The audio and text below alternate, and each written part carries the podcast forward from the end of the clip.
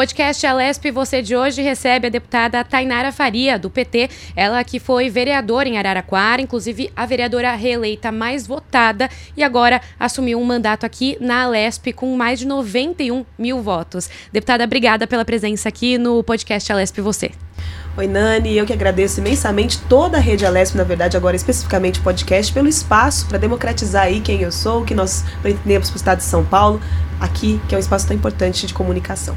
Agora, deputada, como eu disse, né, você veio ali da Câmara Municipal de Araraquara, não falei especificamente a cidade, agora estou falando, mas veio da Câmara Municipal de Araraquara. O que está trazendo dessa bagagem de vereadora aqui para a Lesp? Com certeza, a Câmara Municipal de Araraquara foi uma grande escola para mim. Por óbvio, sou formada em Direito, mas a prática do dia a dia é completamente diferente da teoria, né? Então, os seis anos que eu passei dentro de uma Câmara Municipal, sendo vereador, o político mais próximo do povo, é na porta da Câmara que todo mundo bate quando tem qualquer dificuldade. Desde a dor de dente até a necessidade da fome, da vaga em escola. Então, foi ali que eu desenvolvi todas as, as características que tenho hoje de acolhimento, né? Para receber todas as demandas das pessoas, entender cada especificidade especificidade, diversidade de todos e interesse de cada um. Agora, quais vão ser essas principais bandeiras que você vai lutar agora nesses próximos quatro anos? Bom, dentro da Câmara Municipal de Araraquara, nós trabalhamos muito dentro das pautas dos direitos sociais. Uhum. Primeira coisa é o direito ao teto, alimento, acesso à escola, à saúde, que são bens fundamentais para as pessoas terem uma vida cidadã plena. Né? Então, isso sempre foi base de toda a nossa atuação. E dentro das pautas que a gente fala identitárias, mulheres, pretos, LGBTs, jovens, periféricos, a gente quer trabalhar dentro de comissões e também promovendo infraestrutura, desenvolvimento econômico, desenvolvimento urbano. E por que essas pautas? Primeiro, porque a gente vê uma demanda muito grande pela geração de emprego e renda. Muitas pessoas desempregadas procurando um meio para se manter, manter sua vida e manter seus direitos básicos. A questão da, da escola também é a permanência estudantil. É extremamente importante. Hoje, quem consegue adentrar numa universidade pública, por exemplo, ou quem está numa situação educacional, tem a dificuldade de se manter naquele espaço também. Então, é outra pauta importante para nós. E a gente vem acompanhando, infelizmente, na questão da infraestrutura, muitos desastres naturais no começo dos anos, vitimando várias famílias, ceifando vidas, é, habitação em lugares irregulares, em nascentes de rios, na, na, na beira da nascente, né? Então, a gente quer muito trabalhar a questão da infraestrutura primeiro, para proteger todas as pessoas de todas as formas e também cuidar do meio ambiente. A gente precisa respeitar o meio ambiente para que recorrentemente, quando é período de chuva, não aconteça esse tipo de desastre. Então, dentro das pautas identitárias, trabalhar desenvolvimento econômico, infraestrutura, geração de emprego e renda é nosso foco. Agora, você até mencionou né, que é advogada, então foi eleita vereadora com 21 anos, é advogada com pós-graduação em Direito Constitucional e extensão em Economia. Isso. Como que foi conciliar esse mandato como vereadora com todos esses estudos? Olha só, eu fiz também agora, tem mais uma que é extensão. mais uma para adicionar aqui na lista. Tem mais uma para adicionar na lista, que é o Direito Municipal e Urbanístico. Eu fiz outra extensão e estou fazendo pós em História do Brasil agora também. Todos esses subsídios educacionais, eles me dão instrumentos para agir dentro da política e defender os direitos das pessoas, né? Agora, conciliar não foi fácil, Nani. Eu trabalho desde os meus sete anos de idade. Durante a faculdade, por exemplo, para você entender, no quinto ano de faculdade, eu passei na OAB, estava no primeiro ano de mandato, entrego pasta de estágio, então sempre acumulei muitas atividades durante os meus dias e durmo muito pouco. Então, é, sempre consegui conciliar, é, tirando um tempo de lazer, tirando tempo meu para dedicar realmente aos estudos e à minha função que o povo me elegeu para isso, né? E agora organizando também dessa forma, fazendo à distância. Uhum. Porque num presencial ele come um tempo para a gente participar, por exemplo, as sessões aqui, a gente tem sessão que dura a noite afora, até 11 horas da noite, meia-noite, então não tem como eu me comprometer com um horário é, fixo durante a semana, mas à distância eu estou conseguindo estudar e penso que é fundamental. Né? O mundo ele muda muito a toda hora. Se a gente não se atualizar e não se conectar com a realidade, a gente não consegue atender as pessoas de fato. Uhum. E como é que foi essa entrada na política, então? Como que você decidiu concorrer a essa vaga lá na Câmara? Eu gosto muito de falar sobre isso. Essa é uma, uma questão importante para mim. A minha mãe, ela sempre trabalhou em dois empregos. Sempre teve dois empregos. E como ela não tinha com quem deixar a mim e os meus irmãos, ela levava a gente junto em várias ocasiões. E uma delas era quando ela era cabo eleitoral, né? Que fazia, é, balançava a bandeira, entregava panfleto. E aí, em 2008, eu vi a primeira mulher candidata a prefeita da minha cidade. E foi ali que eu entendi que a mulher também poderia entrar na política. Eu tinha 13 anos, não levei isso à frente. Ficou na cabeça e acabou. Em 2015, salvo o melhor juízo, eu fazia teatro aqui em São Paulo. Inclusive, morei um ano aqui em São Paulo na casa dos meus tios, fazendo teatro no Macunaíma, com bolsa. Fazia várias outras coisas, estudava no ensino médio. E aí eu volto para minha casa no final de semana para visitar meus pais. Eles estão com um litro de óleo e um saco de arroz na dispensa. E ali eu percebi que minha família estava com muita dificuldade financeira de se manter. Então eu deixo meu curso de teatro, volto para Araraquara e passo a trabalhar também, né? Trabalhando vendendo trufa, é, vendendo roupa, virei sacoleira, fiz de tudo. E aí, indignada com essa situação social, já tendo também contato com aulas de sociologia que me faziam o despertar para entender as questões sociais estruturais que levam as pessoas, mesmo trabalhando, a passarem fome, a serem inadimplentes com um, é, um aluguel, enfim, falei: não, agora eu não posso mais defender as bandeiras e projetos de outras pessoas e outros políticos que vêm a não representar nossos direitos, né? Uhum. E eu acabei virando cabo eleitoral também, assim como a minha mãe. Em 2014, na campanha da então e agora deputada Marcelia, que também é da minha cidade, né? Eu então converso com o prefeito Edinho e digo que eu vou sair candidata a vereador. Ele fala: é? Você vai? eu vou. É, tá afiliado? Eu falei: não. Ah, que bom. E foi o primeiro passo, né?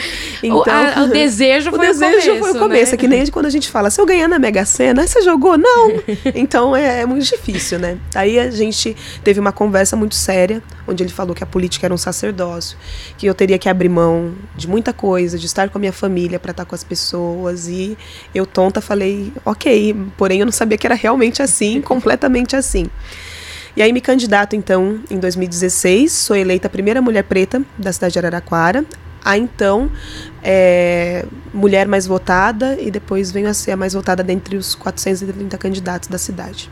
E o que, que você está achando desse início de mandato? O que já foi possível fazer aqui na LESP? Olha, esses 20 primeiros dias, né, foram bastante intensos. Eu vejo que é uma casa legislativa que de fato trabalha bastante. A gente está nesse processo de compor as comissões, que é onde vai ter toda a discussão dos projetos de lei, a avaliação realmente se está de acordo com a constitucionalidade. Então, os trabalhos vão se intensificar. Nesse primeiro momento, a gente está fazendo algumas adequações, até porque a gente tem uma troca de presidente, né? Durante muito tempo tivemos presidentes do PSDB e agora nós temos André do Prado à frente da casa.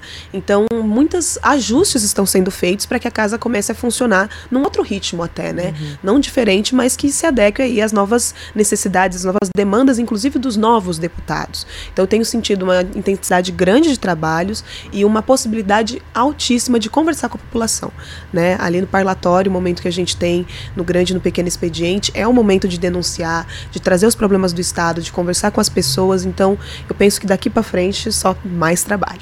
E o diálogo com os seus, com seus colegas, né? Outro dia, inclusive, é, você e outras deputadas estiveram reunidas. Tem um, uma, uma, uma junção aí de vocês, de forças das mulheres aqui dentro da, do Parlamento Paulista? Tem sim, eu posso contar. dar spoilers? Pode dar spoilers aqui. Pode. Então, muito bom. É, a gente está organizando a maior bancada da Lesp, que vai ser a bancada feminina, né? Então, nós estamos dialogando e convergindo naquilo que a gente tem concordância para montar esse grande bloco das novas deputadas, das deputadas que já estavam, para a gente defender as pautas que nos são comuns, que uhum. são de nós mulheres, né? Então, a partir do momento que isso se constituir é, legalmente aqui na casa, nós passaremos a ser a maior bancada da Assembleia Legislativa. Então, é esse movimento em relação às mulheres mulheres foi exatamente para isso. Agora, eu tenho sentido um acolhimento muito grande, né? É sobretudo das é, deputadas de esquerda também, as que já estavam há algum tempo aqui, que de alguma forma, inclusive, explicam pra gente do trato da casa, porque uma coisa é o regimento, outra uhum. coisa é o que acontece no dia a dia. Então há uma solidariedade sim, nós temos muitas pessoas adentrando na política agora, e há um respeito por parte dos deputados também, que é bastante importante. É, você vê que talvez seja uma diferença assim de, de outros momentos, né? A gente tem essa legislatura com 25 mulheres. A gente sabe que de 94 parlamentares no total, 25, assim não é ainda não representa, né, a sociedade brasileira como um todo, mas já é uma talvez uma vitória aqui que a gente pode comemorar.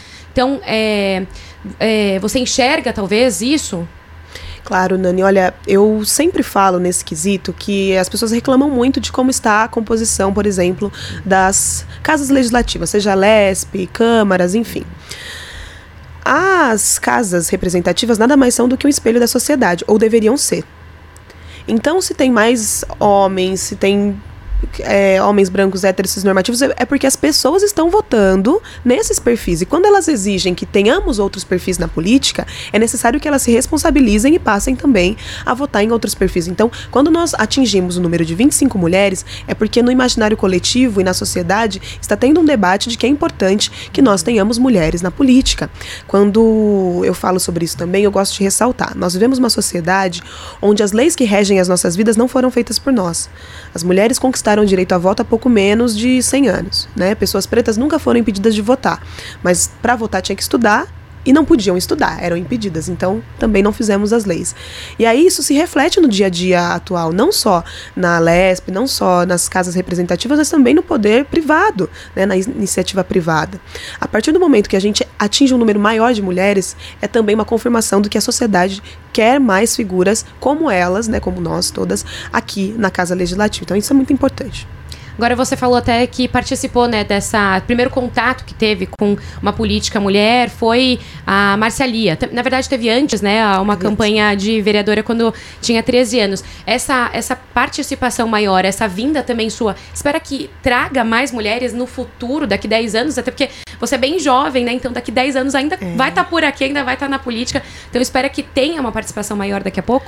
Espero com certeza absoluta. Em 2008 foi a Edna, candidata a prefeita, em 2014 foi a Márcia, fiz também campanha para ela em 2012. Sempre tive a, a, o grato prazer de fazer campanha para mulheres também na política, né?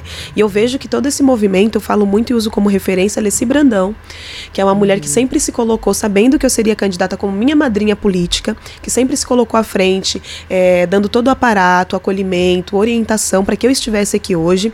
E eu olho às vezes para Mônica, eu olho para Lecida e vejo que chegou a Paula, chegou a Tainara, chegaram tantas outras, voltaram outras mulheres também, né, que também são do interior, assim como eu, no caso da minha bancada, e, e vejo que é um movimento muito forte de pessoas é, se construindo, né, porque, por exemplo, no meu caso da Márcia, nós somos da mesma cidade, e a cidade elegeu duas mulheres, então é possível, tem espaço para todas nós, para a gente trazer toda a nossa diversidade, todas as pautas que a gente defende, então eu acredito muito num crescimento, num salto grande de mulheres, de pessoas pretas, de pessoas LGBTs, é, dentro da política que não está em detrimento de outras participações, porque eu acredito que tem que ter é, toda a representatividade, todas as pessoas são importantes nesse espaço. É uhum. que a gente precisa ter um pouco mais de diálogo com o que é a realidade da sociedade, e aí precisa de mais mulheres. E no seu entender, ainda tá, é difícil ser mulher na política?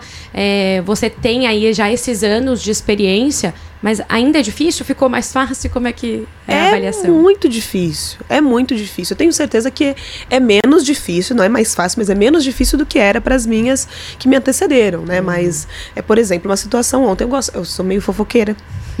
eu falo algumas coisinhas eu falo que eu sou meio Forrest Gump, contadora de histórias, né? Eu vou contando algumas historinhas.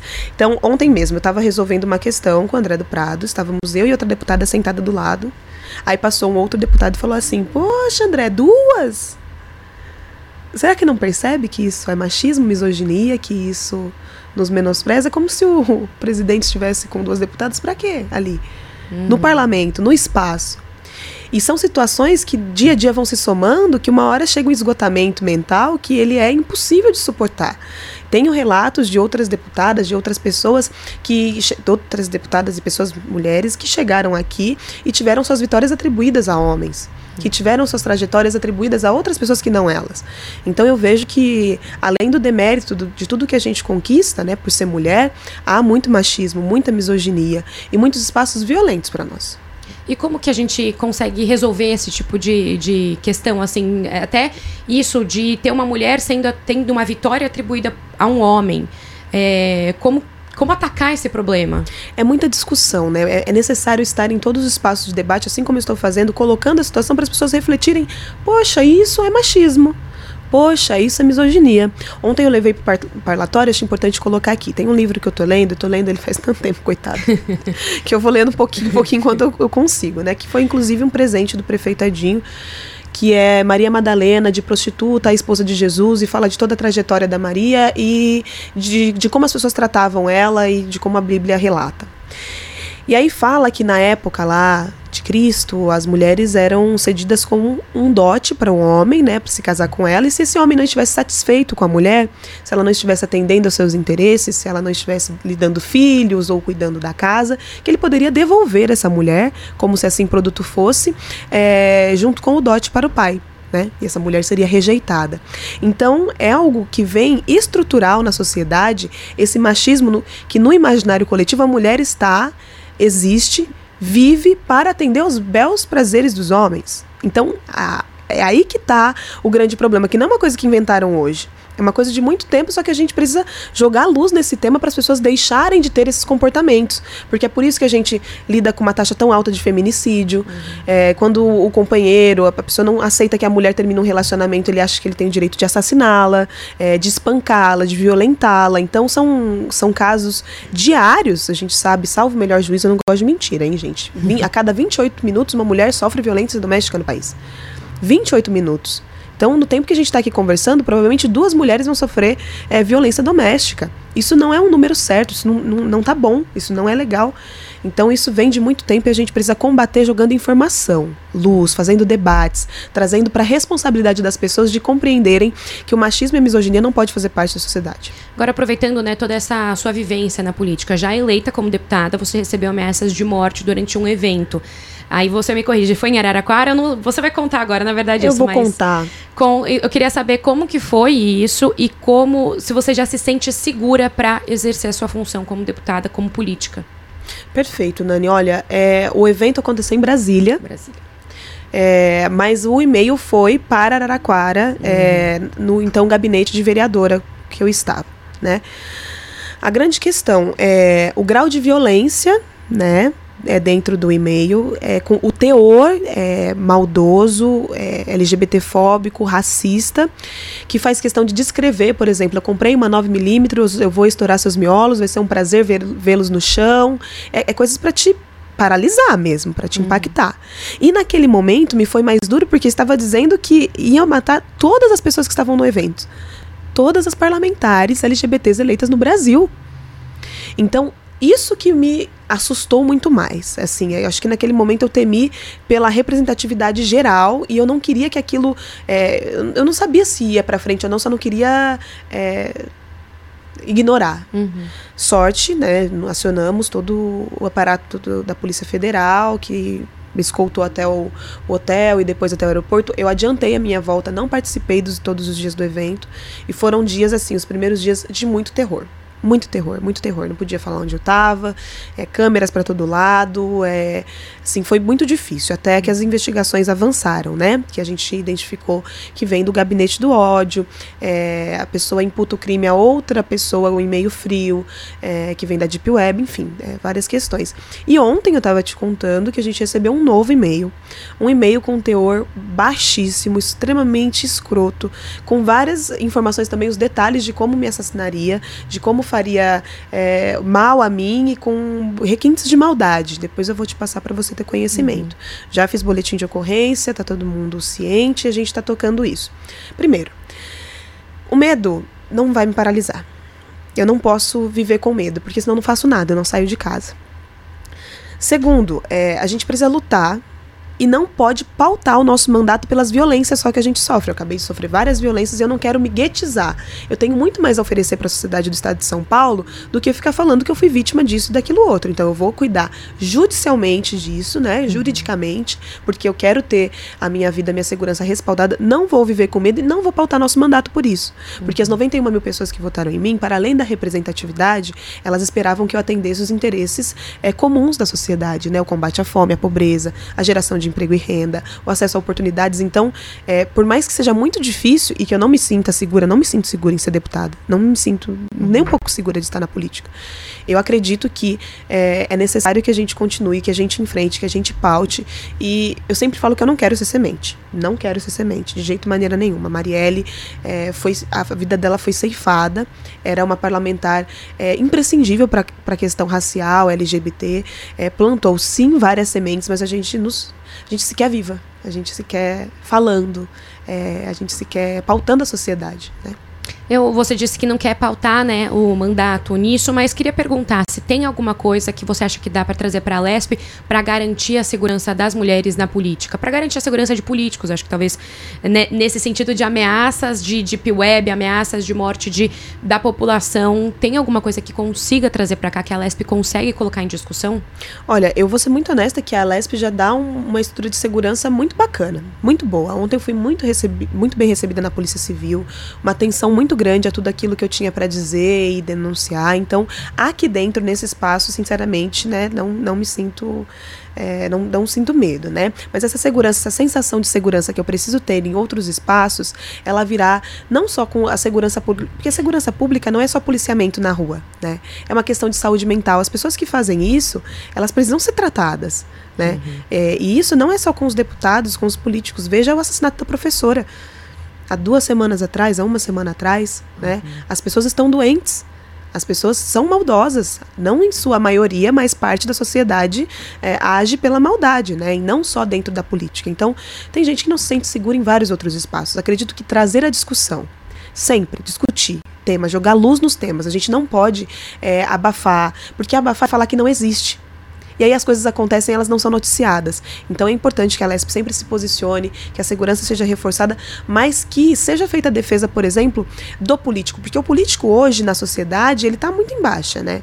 Por tantos escândalos, por tantas coisas ruins que aconteceram, as pessoas perderam é, a fé na representatividade política, na democracia, né? Tem muitas que defendem e muitas que perderam a, a fé nisso. Então elas enxergam um político é, como algo ruim, um mal para a sociedade. E aí eu falo, parece que todos os políticos, é, que todo mundo é, é, é bonzinho, toda a sociedade é maravilhosa, e os políticos saíram todos de uma parideira única que não presta.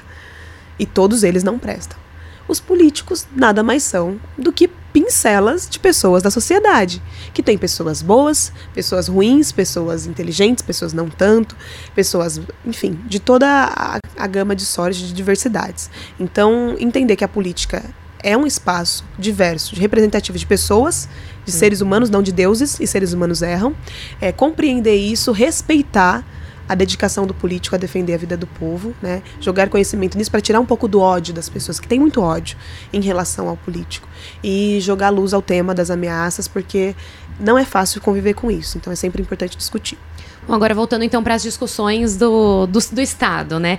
É, recentemente a gente teve então pelo governo federal a suspensão da, da reforma do ensino médio. Nas redes sociais você se pronunciou sobre isso. Queria saber a opinião, queria que você explicasse aqui para gente. E é, o que, que a gente pode fazer aqui no sistema público de ensino de, do, de São Paulo para melhorar? Porque a gente tem até é, um exemplo muito grande com o ministro atual da, da Educação, Camilo Santana, quando era governador, que teve ali a educação do, do estado dele reconhecida. Então, como trazer aqui para São Paulo e ter, essa, ter essas melhorias no sistema de educação? Muito bom. Eu costumo falar algumas coisas em relação a isso. A primeira delas é: qualquer reforma, qualquer imposição que não dialogue com o período pós-pandêmicos que nós vivemos, onde nós tivemos mais de 700 mil mortes, onde nós tivemos imposto a nós outras relações de trabalho, outras relações de estudo, um avanço na digitalização dos processos, não serve. Nós vivemos outro mundo. E essa reforma do ensino médio está posta aí desde 2016, né? Ela não é algo que apareceu agora.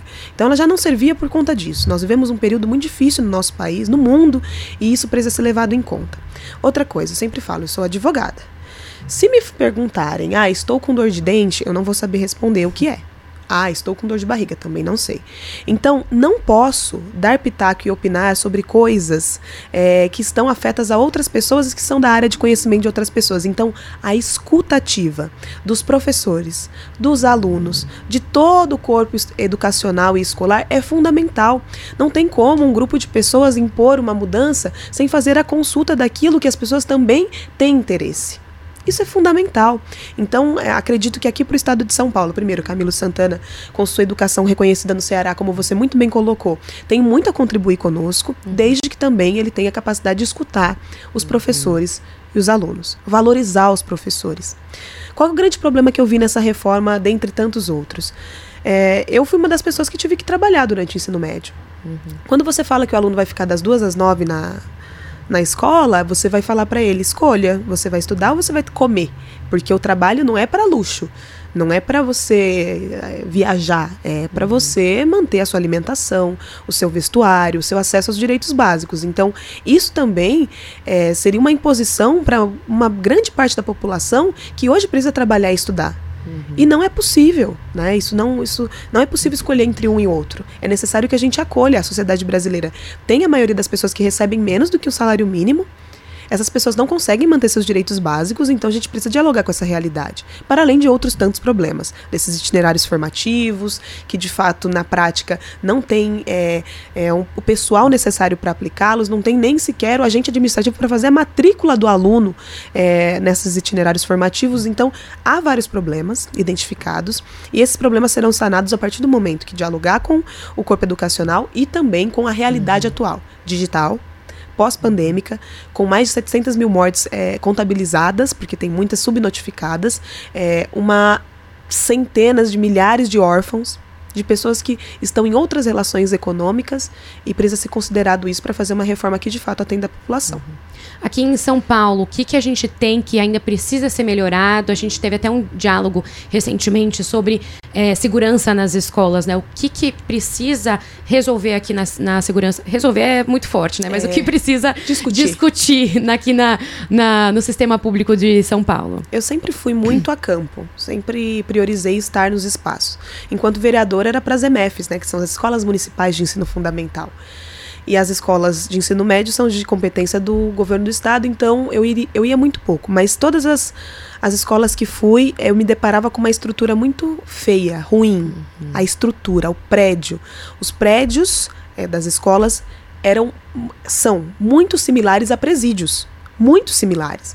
Grades para todo lado, paredes frias, grandes. É, é, é um, um, espaço que não dialoga com o que nós precisamos do acolhimento dentro uhum. do, do, ambiente escolar. Então, é, é algo que não é de primeira ordem, de primeira necessidade, mas é algo que eu colocaria a longo prazo para se pensar os modelos é, das nossas escolas estruturais. Uhum. A escola precisa dialogar com as necessidades dos adolescentes e ser acolhedora.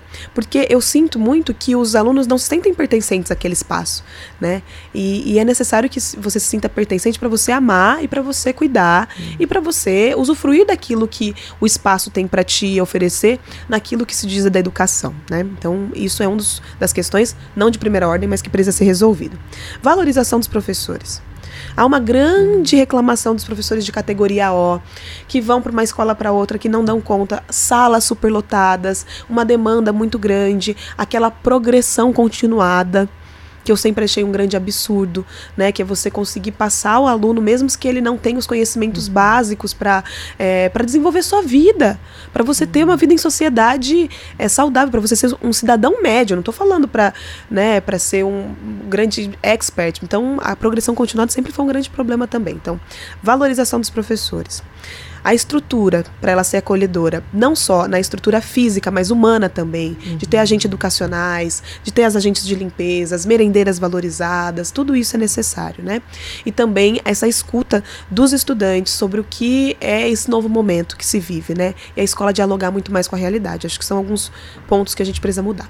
Agora, você também trouxe a questão da habitação, né? A gente teve recentemente um problema muito grande lá no litoral, mas é o que você disse, todo começo de ano em algum lugar tem. Ano passado foi aqui em Imbu, aqui em Franco da Rocha, e todo ano tem. Queria saber como é que é essa situação lá na região de Araraquara e também quais são essas questões que a gente pode trazer para discussão aqui na LESP nesses quatro anos sobre a habitação aqui em São Paulo. Perfeito. Habitação é um gargalo, né? Nós temos mais de 30 mil pessoas em situação de rua só na capital. Uhum. Só na capital, não estou falando do estado, dos 645 municípios. Então a gente precisa muito discutir sobre isso.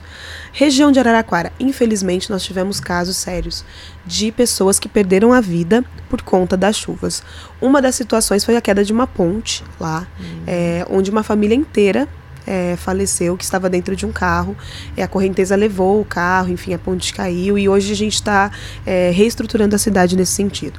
A nossa vizinha São Carlos, é, que fica a 30 minutinhos de Araraquara, também todos os anos os comerciantes têm uma perda muito grande, porque a água invade os comércios, pessoas já morreram também, assim como em Américo, toda, toda a região ali vem sendo penalizada. Então, como é algo recorrente, não, é, não é uma surpresa é algo que a gente pode se prevenir. Primeiro com a defesa civil, laudos, né, é, fazendo estudos, verificando os territórios, vendo onde há ocupação irregular de famílias, né, para que a gente é, priorize essas famílias que estão em áreas de risco, para que elas saiam é, e sejam contempladas com programas habitacionais. Ninguém quer sair do seu território, mas é pela vida, é necessário, né? Então é, é possível que seja feita uma força-tarefa com estudos territoriais, é, com laudos para que as famílias que estão em regiões de preservação, de mananciais, sejam beneficiadas primeiro. E depois, claro, e, e contemplando a sociedade como um todo. E respeitando muito o meio ambiente. A gente vê que tem muitas áreas que acontecem problemas, que elas estão com uma densidade é, no solo muito grande, estão perto de rios e que é tragédia anunciada, né? Não dá para falar que não tinha como imaginar. Então eu vou cobrar muito, né? Não só do governo do estado, mas das prefeituras que haja uma responsabilidade com a vida das pessoas e também com o meio ambiente, uhum. um cuidado constante para se prevenir, inclusive nessas situações, porque depois sai todo mundo coletando cobertores, água, é, produtos de higiene pessoal, depois que várias vidas foram destruídas. Isso não é necessário passar por isso, né? Dá para prevenir. Agora o meio ambiente também, né? A gente sabe que é muito mais difícil de você trazer essa luta só para um estado, porque é uma questão mais é, mundial, não é nem de país, é mundial, né? Mas é, alguma coisa também que, a, que possa trazer para essa discussão aqui na LESP sobre meio ambiente, sobre é, reduzir emissões de gases, enfim, que dá para a gente conversar aqui? Sem dúvida. Em 2018 eu tive a oportunidade de participar dos comitês de discussão das ODS, né, dos Objetivos de Desenvolvimento Sustentáveis da ONU. E ali nós tivemos contatos com 93 países comprometidos, discutindo é, as questões ambientais e os pactos que são feitos. Né? E a gente sabe que são coisas mínimas que dá para fazer, desde dentro de casa até nas empresas, para a gente diminuir os impactos no meio ambiente. A gente vem acompanhando é, a questão do garimpo ilegal nas terras Yanomamis, a gente vem acompanhando uma série de coisas que atacam a nossa Amazônia, que é o pulmão do mundo, né, que está na sua grande maioria aqui no nosso território brasileiro. Então, essas discussões nos são afetas também. São Paulo, a capital, e outras cidades, mas mais a capital, é uma cidade extremamente poluída, com uma densidade de veículos, de emissão de gases é, tóxicos é, diários muito grandes. A gente tem uhum. o problema do Tietê, que toda vez que a gente entra em São Paulo, a gente já sabe. Então, a, as universidades precisam se conectar com os poderes, porque as universidades é, são os espaços onde produzem grande massa de conhecimento. Nós temos biólogos, nós temos é, cientistas sociais, nós temos uma série de profissões que conseguem é, dar para nós subsídios de como agir em relação ao meio ambiente. Né? As comissões também podem estudar em tudo aquilo que for fazer de mudança estrutural em São Paulo, no, no, no estado de São Paulo, verificar se aquilo não tem um impacto ambiental grande, porque nós não só podemos, como devemos né, nos comprometer com uma agenda que não agrida tanto o meio ambiente, uhum. porque uma hora vai ficar insustentável. Né? Então, o caminho é um diálogo constante com a universidade, com a sociedade, é não fazendo as coisas é, e aprovando projetos, aprovando empreendimentos sem consultar quem de fato é de direito. Então, assim, penso que a gente pode fazer muito e eu estarei ali atuando e trabalhando para isso. Agora lá em Araraquara especificamente, qual que é o problema que a região enfrenta? O que que ainda precisa ser discutido também lá, que precisa ser atacado? Um problema que específico ali da região que atrapalha muito a vida dos moradores? Olha, é, o interior do estado de São Paulo é, um, é uma dádiva, né? É um espaço muito bom para se viver. Araraquara, por exemplo, que é o, que é o exemplo que eu mais posso usar porque sou de lá, mas já foi considerada a melhor cidade do país para se viver, por conta dos indicadores de educação, os indicadores, a cidade mais arborizada. Hoje é a 14 quarta. Vamos é, Tem que resolver tem também. que resolver, tem que resolver, mas assim, é, no estado de São Paulo nós temos várias cidades que é, são consideradas muito boas para se viver, mas é, a gente precisa fazer muito ainda sobretudo na, na questão da geração de emprego e renda. Isso eu não vou parar de bater nessa tecla. Muitas pessoas reclamam, pedem é, que precisam trabalhar trabalhar. Uhum. Então, atrair a questão do setor econômico, desenvolvimento econômico, é fundamental para as regiões, né? Porque eu acredito que é, em todos os lugares que eu ando, é, a gente está com um Estado muito bem estruturado. Uhum. O Estado de São Paulo é muito bem estruturado. Temos algumas questões pontuais de moradia, de ocupação, de saneamento básico que precisa ser resolvida? Temos, com certeza temos. Mas, sim, em sua grande maioria, é um Estado é, muito bem estruturado. Isso eu não tenho dúvida. Mas na questão da geração de emprego e renda, é um ponto central que muita gente reclama que não consegue é, se manter, as relações de trabalho mudaram, as pessoas têm que ir para a informalidade, é, a questão da uberização que a gente chama, né, os entregadores é, de aplicativos. Então a gente tem é, alguns problemas que estão mais na ordem econômica, né?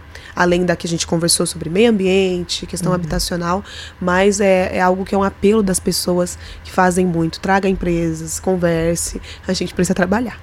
Agora, é, mais cedo até no, no começo da nossa conversa, você falava sobre essa mudança né, agora da presidência da casa, justamente porque tivemos muito tempo de PSDB no Estado e também aqui na presidência, nos maiores cargos aqui da Lesp.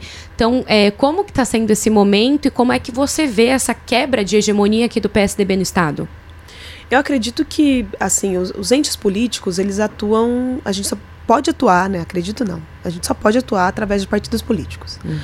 E o partido é um ente onde tem regras para se seguirem. Então, houve por mais de 30 anos um modus operandi e muita gente estava confortável, inclusive, com esse modus, e a gente precisa é, transformar ele até para dialogar com a realidade atual.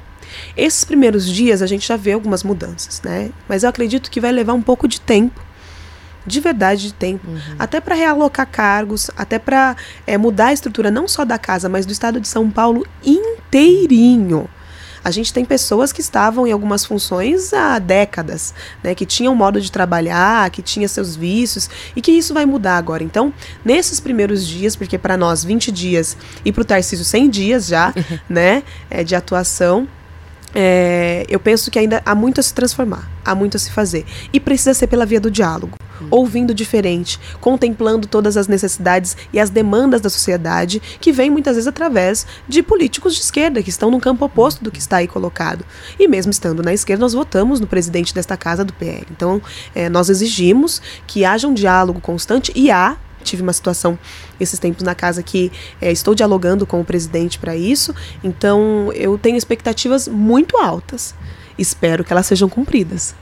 E como você está vendo o governo Tarcísio, né? O Tarcísio é do muito aliado, né? Foi ministro do Bolsonaro, que é o principal é, adversário político do PT. Então, como você está vendo o governo Tarcísio?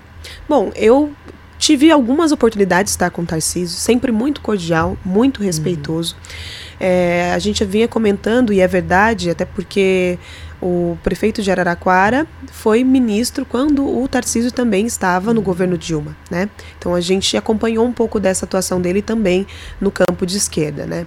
Então é um cara que sabe dialogar, que sabe ouvir e que faz política.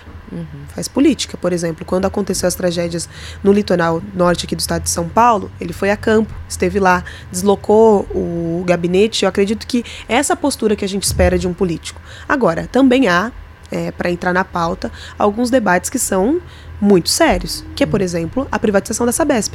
Né? Nós somos completamente contrários à privatização desse bem público que atende milhões de pessoas no estado de São Paulo e que dá lucro né? Ela não dá prejuízo. Então, eu penso que na atuação política, no sentido do, da, do perfil dele, tá indo bem. Agora, nessas pautas é, mais caras a nós, falta um pouco de resposta à sociedade. Eu sei que é muito cedo, mas você acha que uma pauta assim de privatização de uma companhia tão grande quanto essa, quanto essa BESP passaria aqui na LESP? Eu sinto muito em dizer que acredito que pode passar. Acredito sim que pode passar, porque as pessoas que não se posicionam contrariamente é porque é uma possibilidade delas serem favoráveis. Uhum. E aquelas que são contra são contra mesmo, que são um pouco mais de 20 deputados, não muito mais do que isso. Então, é necessário a mobilização permanente das pessoas, compreendendo que todo bem público natural, ele não pode ser comercializado, ele não pode virar produto de, é, de troca, enfim. Se ela quiser visar lucro, que já tem, é, toda a questão social vai ficar para trás. Uhum. E não é isso que nos interessa. O que nos interessa é que as pessoas tenham acesso ao saneamento básico, água limpa de qualidade, porque é um bem natural, é primordial para sobrevivência humana. É fundamental. E não tem como você comercializar um bem é, tão precioso. Aí a gente se coloca dessa forma. Independente do estudo, o estudo que a gente precisa dá lucro, atende 28 milhões de pessoas. Para mim já está ótimo. Né? O que, que esse estudo pode mostrar que justifique é, virar um produto é, de venda, é, que uma empresa privada explore isso e cobre das famílias um preço mais alto do que elas já estão pagando, do que elas podem pagar, correndo o risco, inclusive, de ficar sem. Tenho muita dúvida de se uma família atrasar uma água, se ela escolheu comprar o arroz e o feijão ao invés de pagar o aluguel e a água, se essa privatização vai ser é, tranquila em relação a isso, não vai lá cortar a água da família. E a família não vai ficar dias sem poder ter acesso a um banho, a beber água, enfim. Então, eu sou completamente contrária nesse quesito, apesar de achar que pode passar e que a população precisa se mobilizar contra a privatização. Tem um, é, uma divisão bem grande aqui na LESP, tem uma, uma bancada de esquerda grande, mas também essa bancada PL, republicanos, que também é grande. É, você acredita que nesses quatro anos vai ser possível discutir essas pautas que a esquerda tem como mais caras a ela?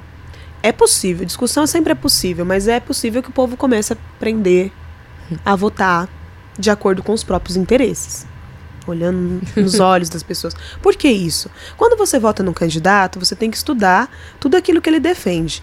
Não é só o partido, né? E sim as ideias da pessoa. Então, como que você vai votar muitas vezes num candidato que chega na comunidade, que chega nas favelas, que chega nos bairros e que abraça o povo e tudo mais, e na hora de votar pelo direito do povo, acaba votando pela privatização de um bem então as pessoas precisam aprender a votar, porque daí, na hora que está aqui, é, digamos, 70 contra 20, 20 e tantos, não adianta mais. Aí não, não tem como, porque os partidos vêm com uma cartilha, vêm com uma ideia e com uma linha a ser seguida. E não adianta depois, se o partido chamar responsabilidade, vamos supor, vamos supor, vamos supor que eu fosse a favor da privatização. O PT ia me massacrar. Ele não ia deixar eu votar. Porque o partido rege aquilo que são as ideias, né, é, do estatuto, enfim, daquilo que a gente pensa para a sociedade. Então, depois que elegeu, vai ter debate, uhum. mas aí não vai ter número. Número é importante para votar é, de acordo com os interesses do povo, né? Então, o povo tem que aprender a votar.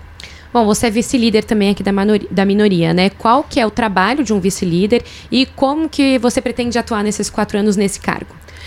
Eu gosto muito das instâncias da LESP de discussão, né? São todas muito bacanas. Então, além da liderança da bancada, a gente tem a liderança dos partidos minoritários aqui, como você colocou. Uhum. É, dentro dessa minoria, a gente tem o líder e tem vários vice-líderes. Eu gosto de, de, conversar, sei que você sabe, mas talvez as pessoas que estão nos ouvindo, Não, mas a gente está aqui falando para todo mundo Não é, para todo mundo descobrir. É. Então, tem vários vice-líderes, né? Então, é, o, o, líder normalmente escolhe de outros partidos uhum. é, para contemplar toda a minoria. Então, a gente tem o líder do PT e temos vice-líderes do PT, do, do PSOL, do PCdoB, que é muito importante para a discussão. Então, a minha função na liderança da minoria é conseguir organizar as ideias e os nossos projetos junto aos demais, né? Para a gente defender a, a, minoria aqui na LESP, e não a, a, minoria, os interesses do povo que são representados através desse grupo minoritário aqui dentro. Então, a gente faz várias reuniões, a gente pauta aquilo que vai ser levado para o colégio de líderes para decidir o que vai votar no dia e o que não vai votar, né? Então, é muito importante, porque dentro do universo de 94, 94, 92, eu sempre esqueço.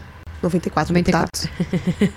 Acabei com deputados. 94 deputados, é, 645 municípios, 44 milhões de pessoas. São muitos interesses. Então você vai segmentando. Você elege 94.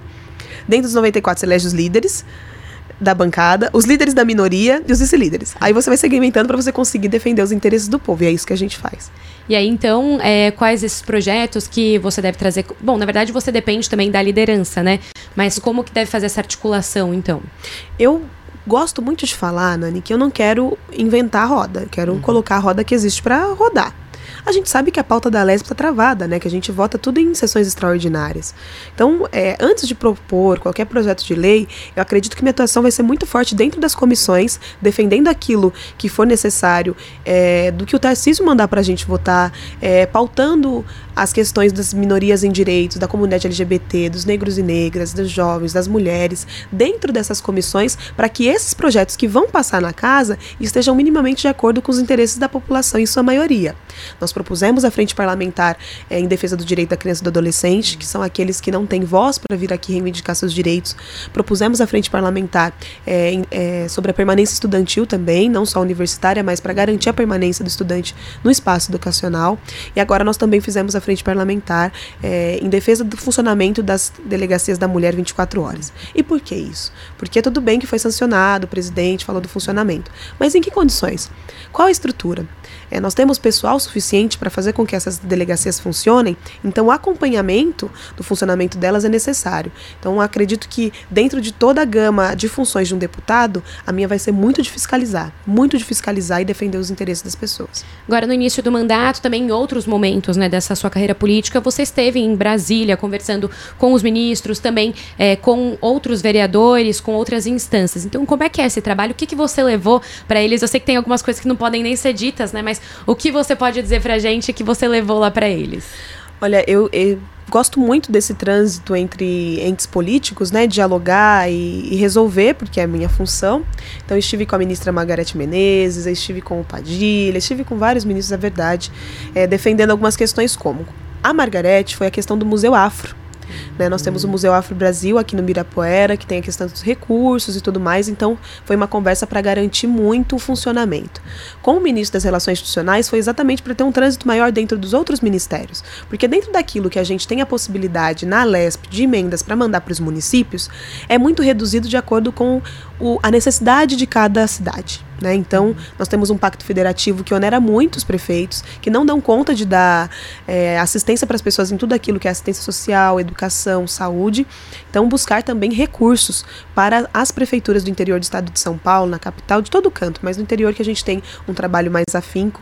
Nós fizemos esse trânsito. E receber, que nem hoje eu recebo é, vereador de Matão, de Rincão, a gente vai conversando sobre isso é trazer para o nosso colo a responsabilidade das necessidades das pessoas. Uhum. Então, coleto as informações aqui com prefeitos, com vereadores, é, com assessores, organizo, levo para Brasília para lutar pelos direitos é, de todas as cidades. Também levou para o Palácio, né? Também esteve ali recentemente. Estive, estive no Palácio. É, eu tenho um trânsito até bastante grande ali.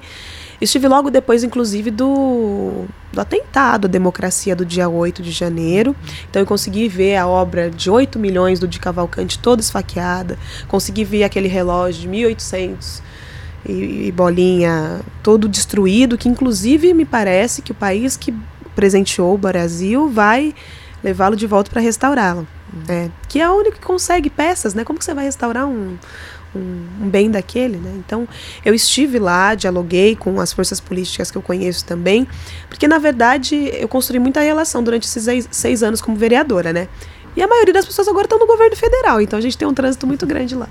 E aqui no, no governo de São Paulo, o que você espera desse diálogo legislativo com o governo e se pretende ter mais é, contato assim com o Tarcísio, com os secretários dele? Com certeza pretendo. Eu tive uma reunião na semana passada com o secretário de governo Kassab, que foi prefeito de São Paulo, que tem uma atuação política, uma história política muito grande aqui no nosso estado, pedindo exatamente esse trânsito, né? Que eu possa uhum. levar as demandas das pessoas é, e das comunidades para ele. Na ocasião, a gente discutiu a questão da saúde mental. Uhum nas escolas. Eu tinha acabado de sair de Nova Europa, uma cidade de 9 mil habitantes no interior do estado de São Paulo, e os professores relataram da necessidade de ter a questão da saúde mental, de ter é, um profissional de saúde disponível para professores e alunos, e logo uhum. depois aconteceu é, o assassinato da professora, provando que de fato a gente precisa dessa assistência. Então, foi um primeiro contato com o secretário para ter um trânsito ali dentro do Palácio dos Bandeirantes, para conversar com eles, e a primeira demanda que eu levei foi exatamente essa da saúde mental e também da liberação de recursos para as prefeituras.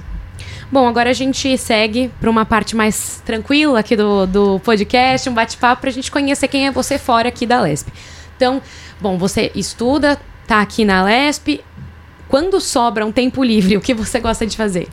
Olha, na verdade, nunca sobra tempo, né? A gente, a gente vai arrumando. Então, todo mundo fica impressionado que eu acordo 5 horas da manhã. Que eu acordo com as galinhas mesmo, que é para aproveitar melhor meu dia, né? Uhum. Acordo às 5, vou dormir uma hora da manhã, porque aí eu consigo dar conta de tudo. Então, eu gosto muito de fazer exercício físico. É algo que faz parte do meu dia a dia, que não é esforço nenhum. Quando eu tô no interior, porque aqui na capital é todo muito movimentado, eu pedalo pedalo 30, 40 quilômetros no dia, porque eu gosto muito, é um, é um hobby que eu gosto muito, muito mesmo. E leio, leio bastante. Eu gosto de estar tá inteirada, informada e preparada para atender as pessoas. Então, essas coisas que eu gosto, assim, de fazer no tempo livre. Eu gostava de cozinhar, não tem mais tempo. Tem tempo não, não tem. Eu, eu chego em Araraquara, boto roupa para lavar, vou limpar a casa, então não. Resolve as coisas para continuar a semana. É, porque daí se eu. Olha a cabeça da pessoa que é dona de casa. Se você fazer a comida, tudo bem, vai sujar as panelas. Aí eu vou ter que. Tem que lavar. lavar. Aí eu não paro em casa, que é hora que eu vou comer, o que eu fiz. Então, assim, é, foi uma coisa que eu gostava muito de fazer, mas não tem mais tempo. Quando você cozinhava, tinha alguma receita específica ou algum tipo de comida que você preferia fazer? Eu gosto de massa. Hum. Eu gosto de macarrone. eu gosto de macarrão, de vários molhos, vários tipos, várias coisas. Caldinho de alho poró com palmito, gosto também. Então, e você Massa. volta todo fim de semana lá para Araraquara? Todo final de semana, todo final de semana. Eu, eu tenho tentado revezar, né? E ficar terça, quarta e quinta aqui é uhum. sagrado. Estou aqui na Lesp, nos trabalhos, enfim. Aí um final de semana eu compro agendas em Araraquara e um final de semana eu compro agendas aqui em São Paulo. Agora também estava é, dando uma olhada nas suas redes sociais, falou muito do BBB. É, porque tem uma pessoa ali, na verdade, que você tem uma torcida especial. Tem. Você acompanhava o BBB antes também? Como é que é? Foi por causa dele? Foi por causa dele. Ele me paga.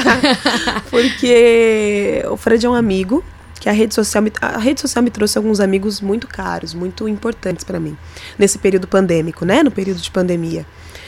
E ele foi um deles, ainda estava vereadora, nós construímos uma relação de amizade porque ele fez um atendimento em Libras para uma, uma senhora, né, surda e muda.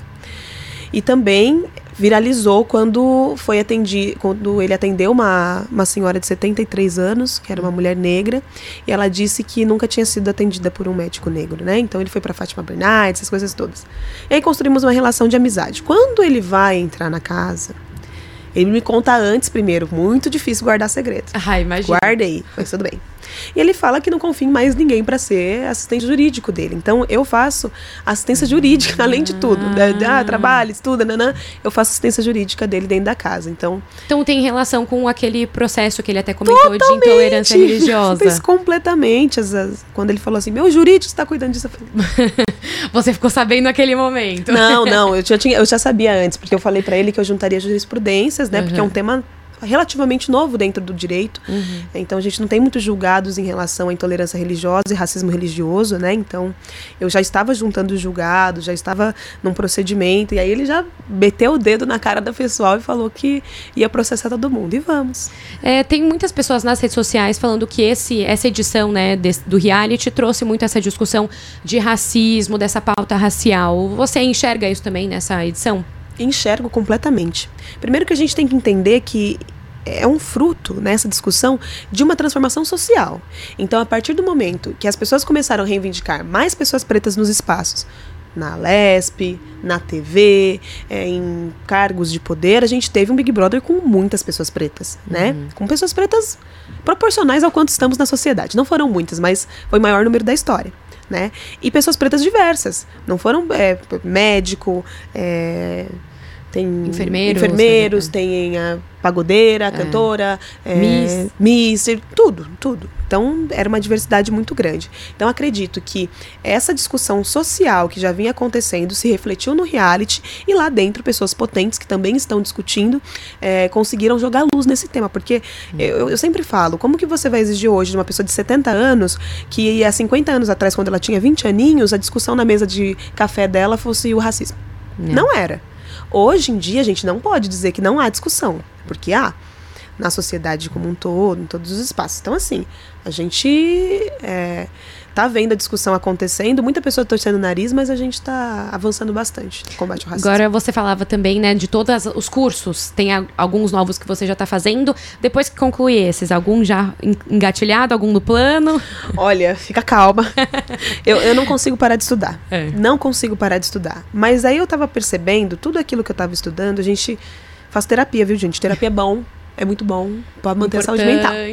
E a, a, minha terapeuta sempre fala sobre a raiz, cuidar da raiz, cuidar da raiz. E tudo aquilo que eu ia estudar, eu via que eu não estava pegando na raiz, eu não estava entendendo certinho. Então, estudar história do Brasil hum. é a base para eu poder estudar qualquer outra coisa, porque eu só vou conseguir entender assistência e desenvolvimento social, que é uma área que eu gosto muito, a partir do momento que entender a estrutura racista do Brasil, é a colonização, é uma colonização que foi para explorar, não foi para desenvolver, por isso que nosso país está do jeito que está hoje, não como os Estados Unidos, que todo mundo fala, né? Nossa, Estados Unidos, Estados Unidos foi colonizado para ser uma potência, não foi para roubarem ouro da gente e pedras preciosas. Então, tem coisas muito diferentes, né? Entender é, a Constituição do Brasil, a formação do nosso Estado, é muito importante para eu fazer qualquer outra aula, qualquer outro estudo, qualquer outra coisa. Eu quero muito ser professora. Quero muito ser professora. Não pretendo ter uma vida política muito longa. Todo uhum. mundo brinca comigo, me zoa, fala que eu vou ficar muito tempo. não sei se vou, mas não pretendo, né? Eu acho que eu tenho que dar espaço para as novas ideias, novas práticas, outras pessoas. Então, vou estudando e daqui a pouco, quem sabe, viro professora. Nenhuma possibilidade, então, de de repente um cargo federal, uma, uma câmara? Nenhuma possibilidade, é muito forte. Mas hoje. Nunca aí, diga nunca. nunca diga né? nunca. Mas hoje meu plano seria aí ter mais umas duas reeleições, não, não sei se no mesmo cargo, para onde vou, não sei, né? Ficar mais uns 12 anos aí na política, prestando um serviço de qualidade. Se assim as pessoas quiserem, né? Porque não adianta eu querer, preciso ser eleita para isso, né? Mas colocar meu nome à disposição por mais esse período e depois. E nesse período construir novas lideranças e depois atuar em outros espaços. Eu nunca vou sair da política na minha vida. Nunca, nunca. Eu amo a política, eu amo fazer política, mas acho que eu posso ocupar outros cargos de direção, é, outros espaços, não nem cargos, viu? Espaços mesmo, que não é em relação a, a subsídio nem a, a salário, é mais em relação à atuação pelo país mesmo. Agora, uma. Você falou que tava, gosta de ler bastante. Uma dica de livro aí, qual que você está lendo agora? Olha, esse da Maria Madalena, gente, coitado. Faz muito tempo que ele está aí rodando, mas eu tô lendo, tô degustando ele. É um livro de se degustar. Uhum. Outro livro que eu gosto muito, que é bem bacana para as mulheres feministas, é Mulheres que Correm com os Lobos, que é outro livro de degustação que você vai lendo e cada vez que você tem é uma compreensão diferente do mundo e das coisas, você consegue é, ter outro outro entendimento sobre a sociedade. Né? Então, hoje vou indicar o da Maria Madalena, que é muito bom, e este Mulheres Correm com os Lobos. E tem um outro que eu ganhei do Suplicy há uns três anos atrás, e que eu dou esse livro para todo mundo, que eu amo ele, que é o Vamos Sonhar Juntos, né, do Papa Francisco. É um livro sublime que fala sobre amor como instrumento de transformação social, né? E em relação ao amor e essas coisas, mais uma dica que acabei. da grande, grande, grandíssima, recém-falecida, infelizmente, Bell Hooks, que é o Amor e Novas Perspectivas. Nele também fala sobre é, o amor como transformação social, como instrumento de fazer políticas públicas. Então, quatro livros para as feministas. Tá bom aí. Tá bom, né? tá é porque é assim, um fica em Araraquara, um fica no carro, um fica aqui pra em São Paulo. Lugar pra, todo lugar tem um livro para ler. Para ir lendo, isso mesmo. Agora uma dica lá de Araraquara. De Araraquara, olha, não pode falar marcas e lugares, né? Mas se for para se for para Araraquara, tome um bom açaí. Tá. Que é delicioso, que a gente adora muito. E tem as coxinhas de Bueno de Andrada, são muito famosas. Ah, é verdade. Coxinha, coxinhas douradas de Bueno são as melhores que existem no universo. E é um distrito que fica bem pertinho de Araraquara, entre Araraquara, Matão, Motuca ali. E a coxinha é muito boa. E todo mundo gosta.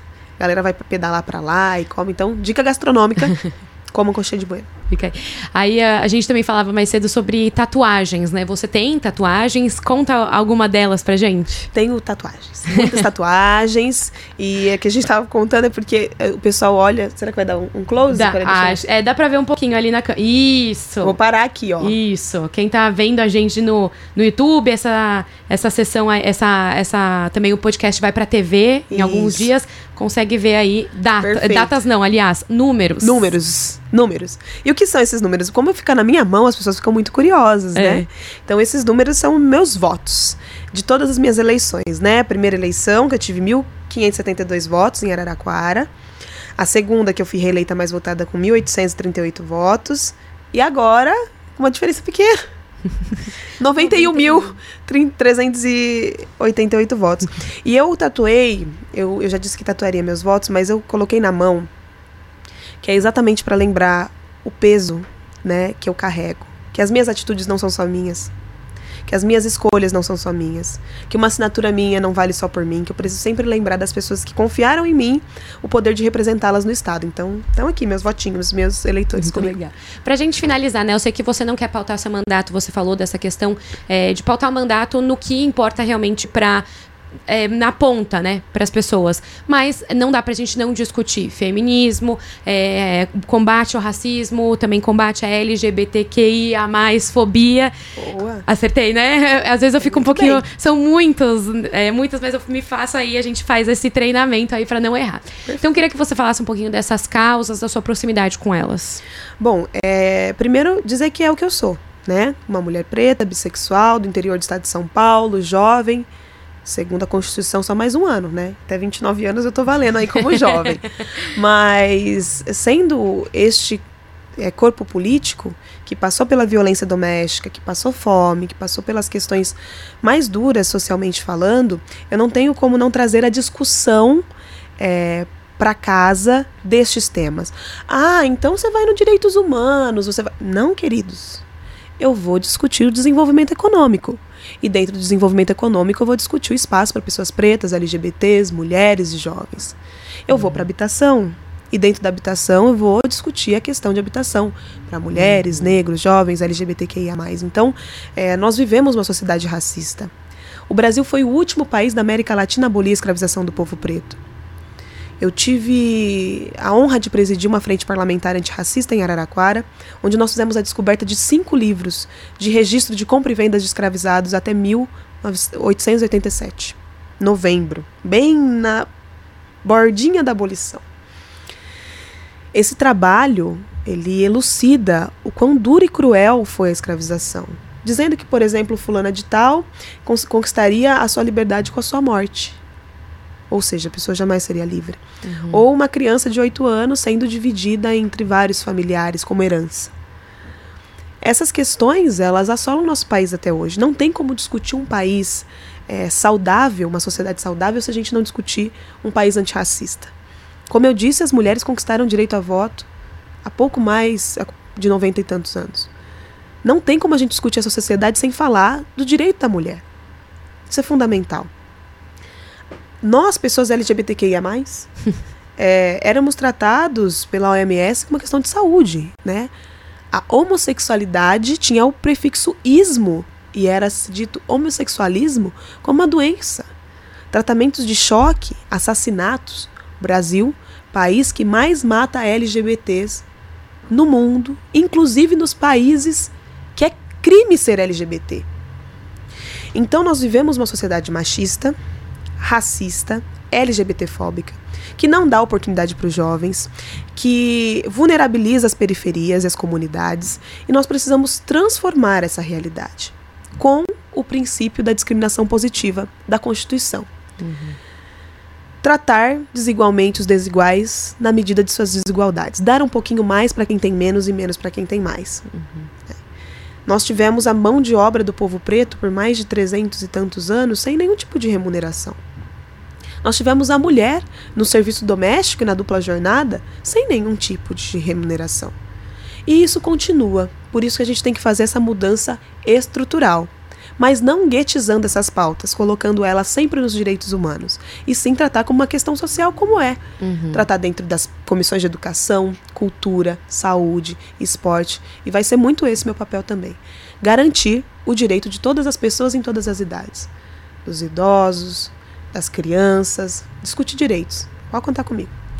Bom, agradeço então a sua participação aqui. Foi uma conversa muito boa, né? A gente aprende demais aqui quando senta com vocês. Então queria agradecer a presença da senhora aqui, da senhora de você. Eu chamei de você, você. o podcast inteiro. Por Aí favor. chega aqui no final, meio senhora. Ele brota assim às vezes, ele né? Ele brota, ele brota. Mas obrigada mesmo pela participação.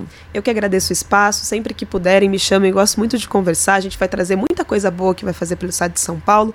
Mas agradecer de maneira especial a imprensa, a comunicação. Vocês democratizam tudo aquilo que a gente gente faz, leva para as pessoas de maneira muito acessível. Então, obrigada. Bom, microfones aqui estão abertos para você sempre que quiser voltar aqui também. Obrigada. Essa foi, então foi mais um podcast Alesp Você com a deputada Tainara Faria do PT. Contou aqui um pouquinho sobre essa trajetória, é, toda essa história na política, como foi essa entrada e também a, a passagem é, aqui na Alesp e na Câmara é, dos Vereadores lá de Araraquara. esse então foi o podcast. A gente teve os trabalhos técnicos de Carolina Matias, também Marco Conceição e Renan Augusto. A gente volta no próximo episódio.